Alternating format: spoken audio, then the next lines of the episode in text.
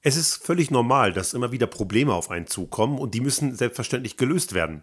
Aber einige glauben tatsächlich, dass man Probleme dadurch lösen kann, indem man sie einfach nur mit ihrer eigenen Ursache oder eben im weniger schlimmen Fall einfach mit jede Menge Ressourcen zuballert. Dass das nicht funktionieren kann und wo diese Fehler gemacht werden, darum geht es in der heutigen Folge des Restart Thinking Podcast.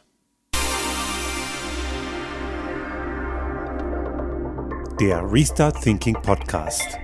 Ideen und Lösungen für die Transformation der Wirtschaft und Gesellschaft für das 21. Jahrhundert.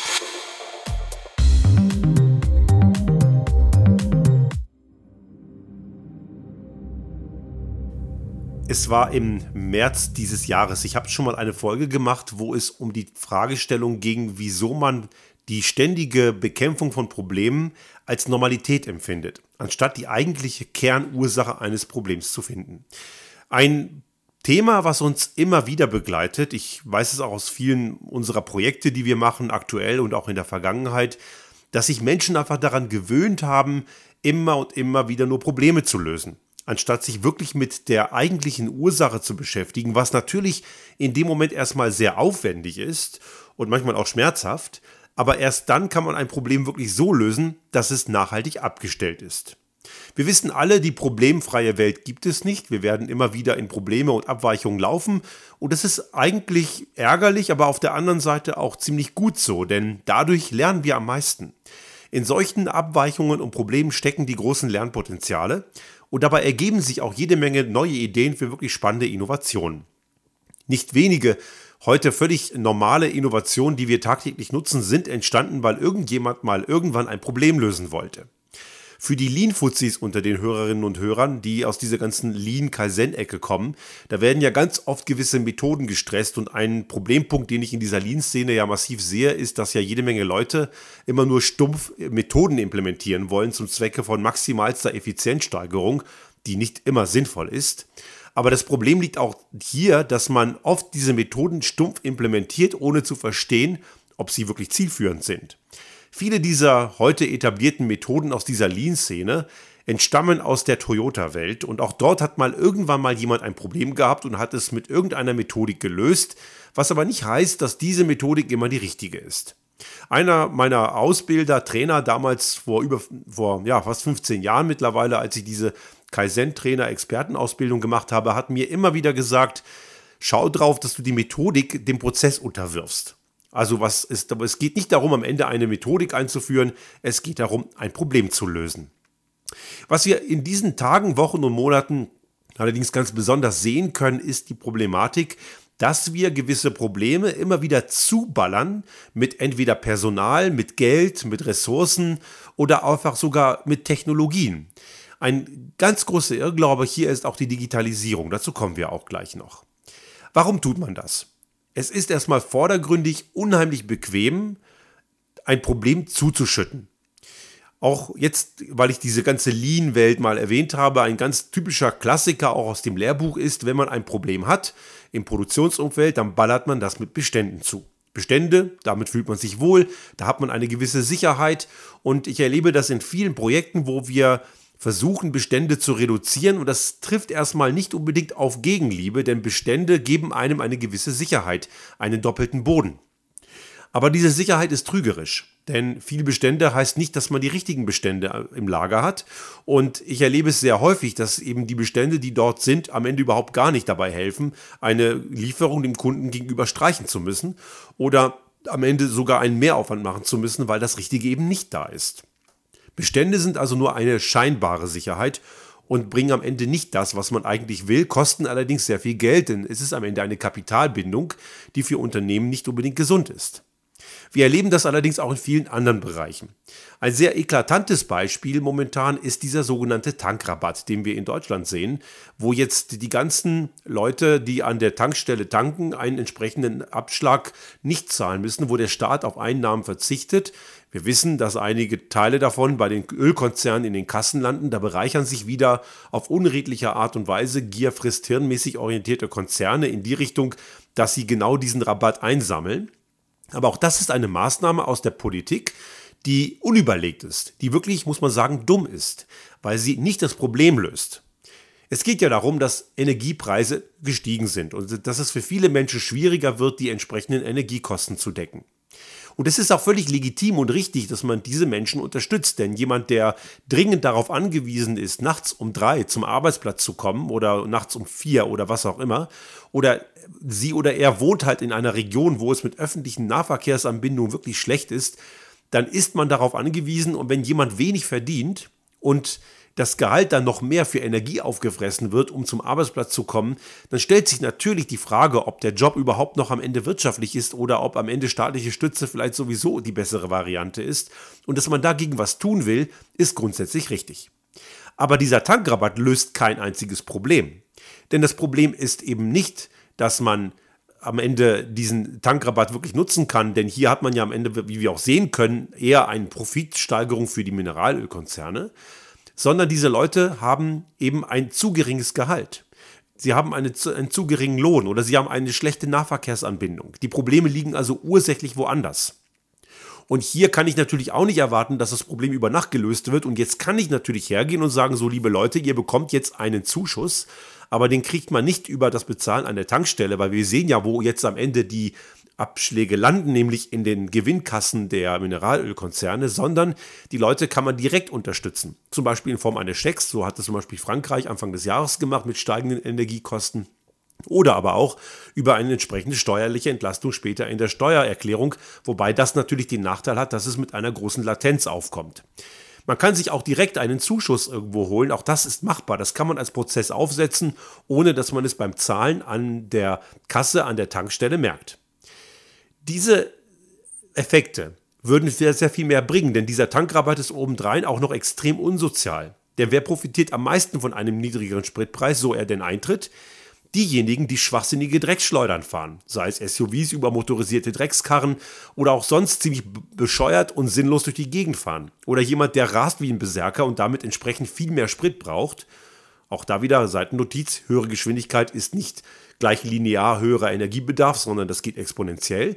Also die Leute, die fette Karren haben und sich asozial verhalten, haben den größten Profit. Und genau die brauchen eben keinen Tankrabatt. Im Gegenteil, bei denen kann der Sprit gar nicht teuer genug sein. Generell sind wir beim Thema Energie hier in einer Phase, jetzt durch den Krieg, äh, den die russische Invasion und der Aggressor Putin in, in der Ukraine führt, in einer Situation, dass wir gerade merken, dass wir ein Flipback erleben, zurück zu den Fossilen. Und auch das ist wieder ein typisches Phänomen, wo wir uns einfach das Problem nehmen und die Ursache des Problems als Lösung verkaufen, wenn auch nur als temporäre. Wir schütten also unser Problem mit seiner eigenen Ursache zu. Das ist besonders perfide. Denn die Abhängigkeit von fossilen Brennstoffen ist genau die Ursache in der, äh, für das Problem, in das wir uns gerade manövriert haben. Was jetzt gerade passiert, ist, wir tauschen den einen Diktator, Putin, gegen einen anderen Diktator irgendwo aus dem arabischen Raum aus und glauben, dass das am Ende die bessere Variante sei. Ist sie allerdings nicht, denn auch diese saudischen Diktaturen führen Kriege im zum Beispiel Jemen oder auch in anderen Ländern, wo sie auch ihre eigene Bevölkerung zum Teil auch unterdrücken.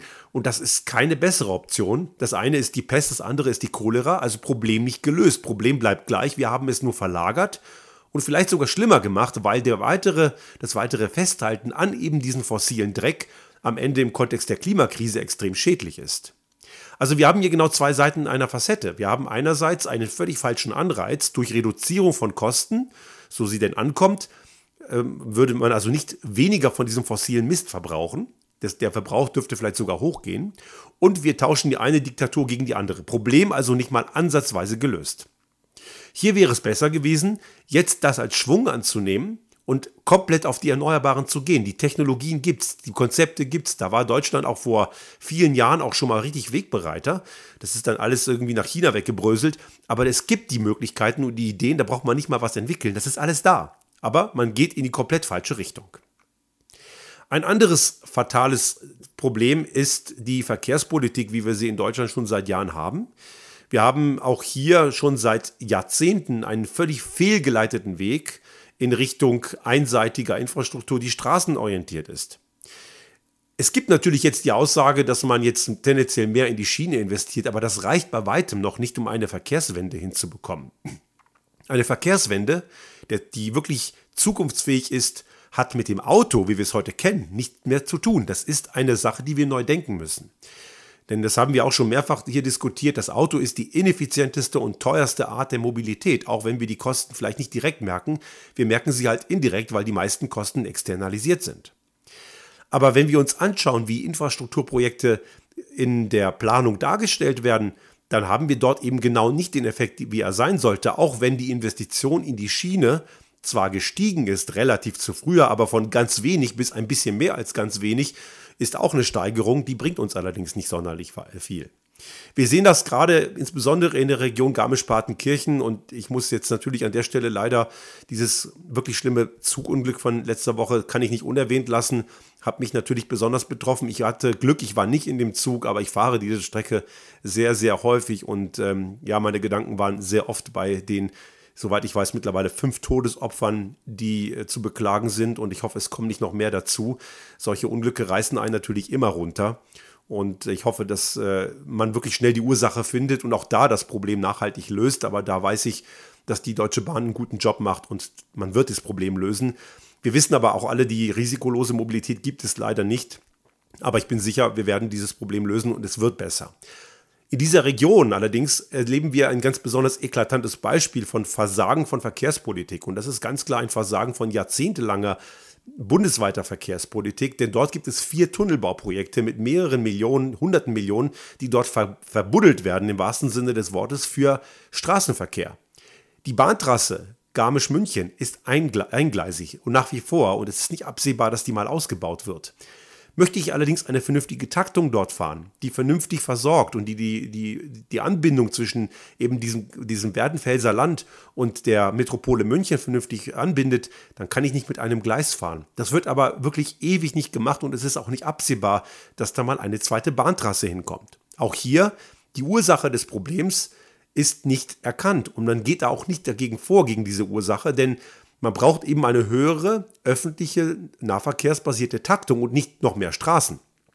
Denn wir wissen alle, dass ein Ausbau des Straßennetzes mitnichten dazu führt, dass sich die Verkehrssituation entspannt. Im Gegenteil, es wird mehr. Denn immer mehr Leute sind dann dazu geneigt, auf die Straße auszuweichen, wenn die Kapazitäten steigen. Also eine Steigerung der Verkehrskapazität führt am Ende nicht zu einer Entlastung, sondern im Gegenteil. Wir müssen also Mobilität anders denken. Und auch das ist in der deutschen Verkehrspolitik trotz vielleicht mittlerweile etwas erhöhtem Budget für die Schiene noch lange nicht angekommen. Ein weiteres Beispiel aus Deutschland ist das sogenannte 100 Milliarden Sondervermögen für die Bundeswehr. Auch ein Riesenbatzen Geld. Sondervermögen ist ein Tarnbegriff für neue Schulden, das wissen wir alle. Aber auch hier sehen wir ein ganz großes Problem, denn die Bundeswehr hat auch sonst einen Jahresetat von etwa 50 Milliarden. Das ist eine ganze Menge Geld. Und die Frage ist, ob man, wenn man jetzt einmalig nochmal 100 Milliarden draufpackt, ob das unbedingt besser wird. Und ich bin mir relativ sicher zu sagen, nein, wird es nicht. Denn die Bundeswehr hat nicht unbedingt ein Geldproblem, sondern die Bundeswehr hat ein Prozessproblem und ein, ein Problem in Bezug auf die Entscheidungsfähigkeit für die Beschaffung gewisser Güter. Ein extrem langsamer, langsam drehendes bürokratisches System gepaart mit einem Drang zu Overengineering. Wenn Güter beschafft werden, muss es immer der mindestens Goldstandard sein, wenn nicht sogar darüber hinaus, anstatt eine pragmatische, eine anwendbare Lösung zu finden, die am Ende auch wirklich funktioniert. Dadurch werden Beschaffungsprozesse sehr, sehr lang und das, was man beschaffen will, wird am Ende sehr, sehr teuer. Und dieses sehr, sehr teuer ist dann am Ende das, was das Geld auffrisst. Auch die gesamten Prozesse in diesem ganzen Apparat von dem, was man, was, was ich aus zum Teil auch Insiderquellen weiß, ist halt extrem träge und kompliziert. Also hier würde ich eher davon ausgehen, dieses, diese Organisation Bundeswehr hat ein Prozessproblem und kein Geldproblem. Die 100 Milliarden mehr werden das Problem wieder mal nicht lösen. Man hat das Problem nicht erkannt und schüttet es jetzt gerade mal wieder mit Geld zu, so wie man im Produktionsprozess Schwächen mit Beständen zuschüttet. Das ganze Thema, was wir jetzt so ein bisschen im gesellschaftlichen Kontext, im verkehrspolitischen und vielleicht auch in anderen politischen Kontext diskutiert haben, kennen wir auch in Unternehmen. Auch in Unternehmen passieren solche Fehler. Dort gibt es auch verschiedene Facetten, dass man eben einfach auch wieder einen Bereich mit Geld zuschüttet und meint, das Problem wird dadurch besser, was auch nicht passiert. Aber besonders prominent ist momentan der Ansatz, es mit Technologie zuzuschütten. Ganz besonders prominent Digitalisierungsprojekte. Ich erlebe das in vielen Projekten, dass Leute sagen, wenn wir das Ganze automatisieren und digitalisiert haben, dann läuft das. Und genau das passiert nicht. Das Gegenteil passiert nämlich. Und hier kann ich wieder diesen berühmten Satz zitieren, wo ich nicht weiß, wer der Urheber ist. Ein beschissener Prozess, den man digitalisiert, ist am Ende ein digitalisierter beschissener Prozess. Und damit ist er noch schlimmer als vorher. Wenn ich einen Prozess habe, dessen Ablauf nicht klar ist, wo es an Standards mangelt, wo es an Spielregeln mangelt, der wird nicht ein bisschen besser, wenn ich den anfange zu automatisieren, weil der Prozess einfach in seiner Grundstruktur nicht klar ist und oft auch die Frage nicht beantwortet ist, ob dieser Prozess überhaupt das Richtige tut. Und dann nützt es auch nichts, wenn ich diesen Prozess später automatisiere, wenn der am Ende trotzdem nicht das Richtige tut. Dann habe ich nichts gewonnen. Im Gegenteil, ich erhöhe sogar noch die Komplexität und dadurch wird dieser Prozess am Ende noch anfälliger, noch teurer, noch träger und am Ende kollabiert das gesamte System. Und das wird dadurch aufgefangen, dass jede Menge engagierte Mitarbeitende in den Prozess einschreiten, eingreifen und im Rahmen dieser sogenannten versteckten Fabrik den ganzen Fehler, die dort im Prozess drinstecken, immer wieder korrigieren. Und da sind wir bei dem Thema der Podcast-Folge vom März, dass wir uns an dieser, an dieses Feuerlöschen, dieses ständige Korrigieren der Fehler irgendwann gewöhnt haben und glauben, das sei der Normalzustand, was er aber nicht ist. Und wir sollten ihn auch nicht als solchen sehen. Es gibt da viele solche Beispiele. Also sei es eben die vorhin erwähnten Bestände, die, äh, die Technologie in Form von Digitalisierung oder eben auch Personal wird noch mehr reingeschoben, was dann woanders fehlt. Es gibt da viele solche Ansätze. Aber wir neigen dazu, in Politik, in Wirtschaft, in Gesellschaft Probleme nicht wirklich zu lösen, indem wir ihre Ursache wirklich verstehen. Und das ist eben ein sehr tiefgreifender Prozess, mitunter auch sehr aufwendig, aber den muss man halt gehen, sonst kommt man nämlich nie an die Ursache und wir decken ihn mit irgendwelchen Oberflächlichkeiten zu, die am Ende verpuffen und mitnichten zur Lösung des eigentlichen Problems führen. Und das kann man eben nur hinkriegen, indem man sich die Zeit nimmt, unter Umständen auch mit externer Hilfe, und anfängt, eine Ursachenanalyse zu machen, die ganz tief in diesen Ablauf hineingeht, ganz typischerweise von den Bedürfnissen der Kundinnen und Kunden her oder von der Bürgerinnen und Bürger oder wer auch immer die Zielgruppe ist, herkommend anschauen und zu gucken, was brauchen die wirklich, um dann eine zielgerichtete, auch langfristig tragbare Lösung zu finden, die an die eigentlichen Ursachen geht. Ich nehme da nochmal das Beispiel Mobilität. Mobilität ist das, was die Menschen eigentlich wollen. Sie wollen bequem, niederschwellig, im Rahmen ihrer eigenen persönlichen Bedürfnisse von A nach B. Manchmal möchte man auch was transportieren. Und wir glauben heute immer noch, die Lösung dafür ist Auto. Nein, ist es nicht. Das ist die denkbar ungünstigste Lösung. Wir haben uns an diesen Quatsch nur so wahnsinnig gut gewöhnt. Und ich weiß, dass sich einige Leute da draußen jetzt sagen werden, diese Autofeindlichkeit. Ich würde sagen, die Leute, die alles aufs Auto setzen, sind menschenfeindlich, weil wir am Ende unseren Lebensraum damit einschränken und auch zunichte machen. Ich bin vor vor zwei Wochen, drei Wochen irgendwie in Berlin gewesen und äh, ich habe auch dort eine Straße gesehen. Da war so ein Pop-up-Radweg, da fuhren keine Autos mehr, da waren so ein paar Blumenkübel aufgestellt und ich fand diese Straße richtig angenehm. Ich habe mich dann in so ein Café gesetzt, habe mir einen Kaffee geholt und es war echt schön. Ein, mitten in der Stadt, in der Metropole Berlin. Das war nicht weit von unter den Linden, also irgendwo da um die Ecke. Also es war jetzt nicht irgendwo am Stadtrandbereich, es war wirklich im zentralen Bereich der Stadt. Und das habe ich auch in Paris letztes Jahr im Herbst erlebt. Da haben wir auch solche Bereiche, wo den Autos Flächen genommen werden und die Lebensqualität hat zugenommen. Auch da gibt es immer wieder dann die Bedenken, dass die Städte sterben würden, wenn man die Autos aus den Städten holt. Nein, das Gegenteil passiert. Die Städte leben auf und die, dem Einzelhandel geht es dadurch sogar besser, weil die Leute einfach gerne flanieren. Die sind einfach gerne vor Ort, weil es ein angenehmer Lebensraum wird. Also ich muss hier auf die Bedürfnisse der Zielgruppen schauen, was die wirklich brauchen. Und die brauchen einen Lebensraum, der angenehm ist, einen, ein Arbeitsumfeld, das angenehm ist und sie brauchen eine Mobilität. Und die Mobilität ist eben nicht zwangsläufig ein rollender Blechkasten mit vier Rädern. Es ist, gibt da weit auch schlauere Möglichkeiten und dazu müssen wir das Problem verstehen. Genauso eben auch bei vielen anderen Prozessen, sei es jetzt bei der Bundeswehr, in Unternehmen, in der Politik, in Behörden. Warum Behörden so unheimlich träge und langsam sind, hat nicht unbedingt was mit dem Faxgerät zu tun. Das ist vielleicht so ein sichtbares Phänomen, sondern es sind die Prozesse dahinter, die am Ende dieses Problem verursachen. Und das ist genau der Punkt, wo ich einfach einmal mehr immer wieder darauf daran appellieren muss, gerade an die Führungskräfte in Organisationen, in der Politik, in Unternehmen, überall, sich wirklich mit dem Problem zu beschäftigen und nicht mit den Symptomen. Was wir halt häufig tun, ist, dass wir eine Blinddarmentzündung mit Schmerzmitteln bekämpfen. Kann man machen, bringt allerdings nichts, denn irgendwann mal platzt dieser Blinddarm und dann wird es lebensgefährlich. Ist vielleicht jetzt eine etwas überzogene Analogie, aber sie passt dennoch ganz gut, weil genau das machen wir in den meisten Fällen und wundern uns, dass es am Ende unheimlich viel Ressourcen kostet, unheimlich viel Zeit von Menschen und Geld kostet und wir verschwenden so dermaßen viel. Deswegen gerade sollten Sie eine Führungskraft sein und das hören, dann sollten Sie sich genau darüber Gedanken machen, was ist wirklich das Problem? Warum ist etwas ein Problem? Eine der schwierigsten Fragen überhaupt.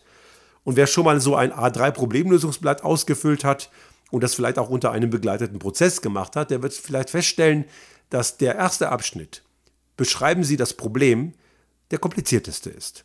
Und dafür muss man sich auch entsprechend Zeit nehmen. Natürlich kann man parallel im Falle eines Zwischenfalls einschreiten und eine Sofortmaßnahme implementieren, um ein Problem schnell erstmal greifbar zu machen, lösbar zu machen, aber das ist noch nicht die Lösung. Es ist am Ende erstmal nur eine Sofortmaßnahme. Für die Lösung brauche ich dann am Ende sehr wahrscheinlich einiges mehr an Zeit und das ist eine Zeit, die sehr gut investiert ist, weil man dann mit der Zeit und der zunehmenden Problemlösung ein immer besseres Leben hat, was für alle Beteiligten am Ende ein großer Gewinn ist.